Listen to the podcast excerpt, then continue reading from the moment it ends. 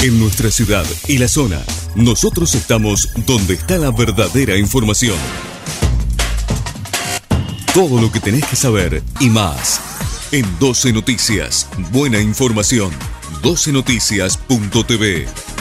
Estas son las noticias locales.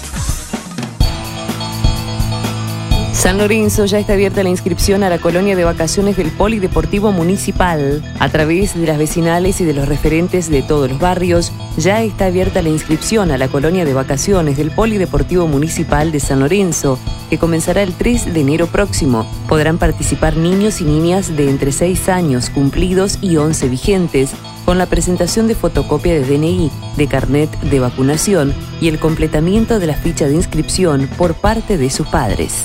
FAE, la Municipalidad de San Lorenzo realizó un millonario aporte para la construcción de un playón deportivo en la escuela número 548. El intendente Leonardo Raimundo entregó a las autoridades de la escuela secundaria de enseñanza orientada número 548 de barrio Mariano Moreno un cheque por 3.682.000 pesos para la construcción de un playón deportivo en el patio del establecimiento.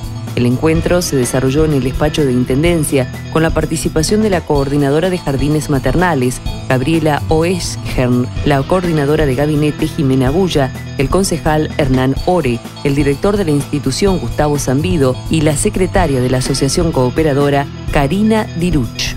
El gobernador de la provincia de Santa Fe decidió no adherir al feriado nacional. La provincia de Santa Fe no adhiere al feriado nacional decretado por el presidente Alberto Fernández. La actividad del sector público se llevará adelante con normalidad. La actividad privada podrá trabajar o no de acuerdo a la norma que regula los feriados. Personal municipal realizó un fuerte operativo de higiene urbana en la zona del Monumento a la Bandera. Personal de la Dirección General de Higiene Urbana de la Municipalidad de Rosario realiza un intenso operativo de limpieza y reacondicionamiento del Monumento Nacional a la Bandera y sectores aledaños luego de los festejos y de la masiva convocatoria de rosarinos y rosarinas para celebrar la consagración del equipo argentino, campeón del Mundial de Qatar 2022. El operativo, que tiene por objetivo dejar el espacio en óptimas condiciones, comenzó en simultáneo con el desarrollo de los festejos ayer por la noche y se extendió hasta el lunes. Todo lo que tenías que saber y más. Te lo informamos acá en 12 Noticias. Buena información. 12noticias.tv. Estas fueron las noticias locales.